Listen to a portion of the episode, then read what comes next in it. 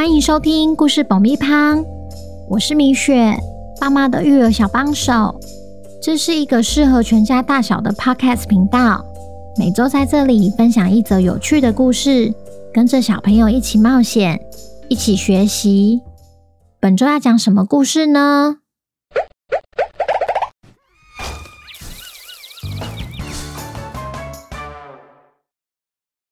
听故事前，请先订阅故事爆米胖的频道，这样每周就能准时收听精彩的故事哦。如果你在 Apple Podcast 上收听的话，请帮我们留五星评价，也推广给身边的亲朋好友们。本集故事要感谢桃园的 Q 姐妈妈和妍妍，谢谢你们一直以来对故事爆米花的支持，也恭喜妍妍成为本周的故事主角。小朋友，你们好啊！你们有没有曾经一时心急，把衣服或袜子反着穿就出门了？或是在回答问题时，明明应该答对的，却把题目听反了，最后反而答错了呢？今天我们要来听听小精灵演员一心一意想成为森林守护者的故事。过程中会发生什么事情，让大家出乎意料呢？本周的故事叫《森林守护者》，作者米雪。准备好爆米花了吗？那我们开始吧。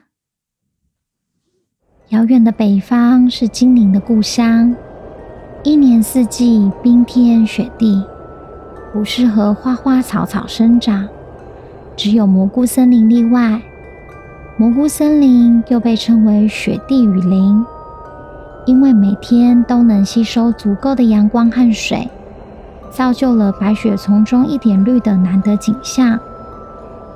每年蘑菇森林会选出一位精灵作为森林守护者，除了保护森林不被外人盗采外，更要照顾森林里的花草树木。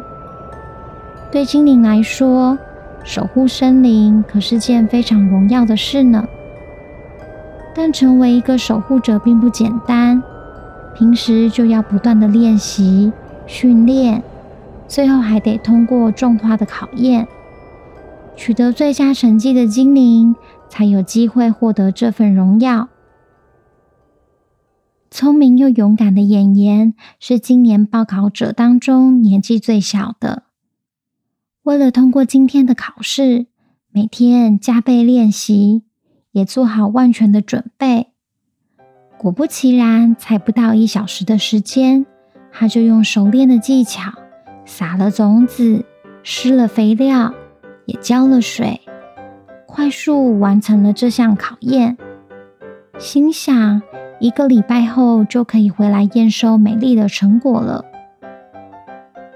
正当他自信满满要走回家时，他发现其他精灵们都还没有完成考验，于是好奇上前问隔壁的精灵姐姐：“姐姐，种子有什么好看的？”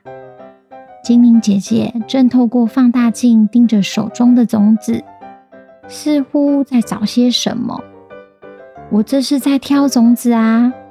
看看有没有坏掉或发霉的种子。如果把坏掉的种子种下去，有可能种不出来。就算种出来了，花也会不健康，活不久的。不过这些种子实在是太小了，我只好用放大镜看，会比较清楚。妍妍听了很惊讶，太麻烦了吧？种子不就是种子吗？干嘛要这样挑啊？未免也太浪费时间了。妍妍说着说着，看见另一旁有位精灵叔叔正拿着锄头在翻土。叔叔，你为什么要翻土啊？精灵叔叔满头大汗，转过身来回他：“要把土翻松，这样种子才容易发芽。先不说了。”我要继续忙喽。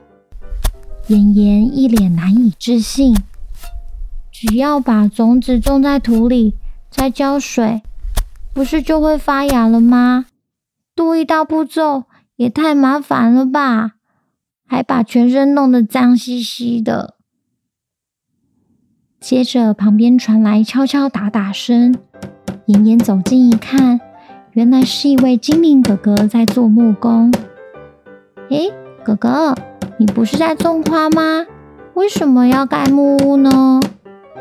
突然被打扰的精灵哥哥显得有些不耐烦。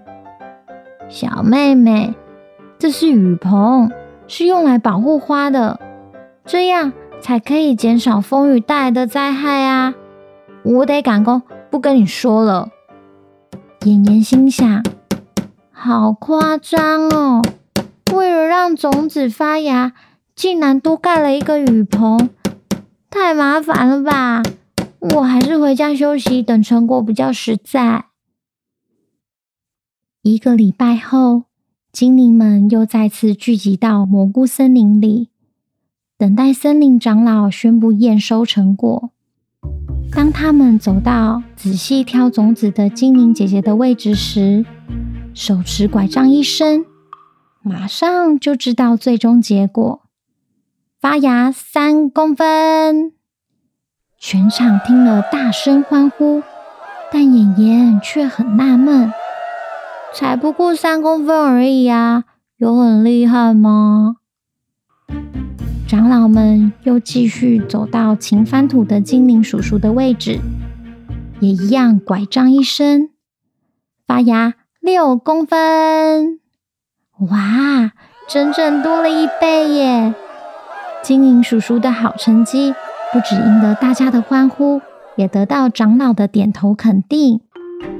长老们又前往移动到精灵哥哥的棚架旁，拐杖再次一伸。发芽十公分，哇！全场为之疯狂，不仅有欢呼声，甚至传来啜泣声。原来是长老感动到喜极而泣啊！竟然已经打破了目前的记录。不过妍妍却不这么想，十公分是不错啦。但搞不好我的是十一公分呐、最后，长老们走到妍妍的位置，竟然完全没看到种子发的芽，光秃秃的一片。妍妍也万万没有想到，抱着头大喊：“这怎么可能？我的确都有按照老师教的技巧和步骤啊，一个一个快速的完成。”怎么会这样呢？一位长老站出来安慰妍妍：“你千万别气馁，我们森林守护者不仅要确保森林的安全，更要懂得照顾花草树木。因此，除了要勤练技术外，更重要的是要用心去观察这片森林。